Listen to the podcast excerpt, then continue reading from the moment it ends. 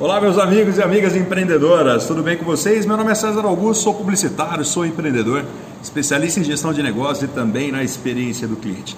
Estamos aqui junto ao programa Visão de Mercado e hoje eu quero trazer uma dica incrível para vocês.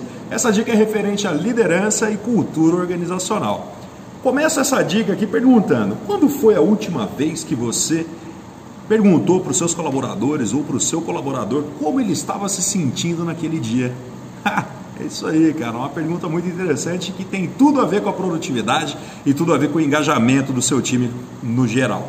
Né? Uma outra dica muito importante é você trazer pesquisas de clima organizacional. Quando foi a última vez que você trouxe uma pesquisa de clima organizacional para dar voz aos seus colaboradores?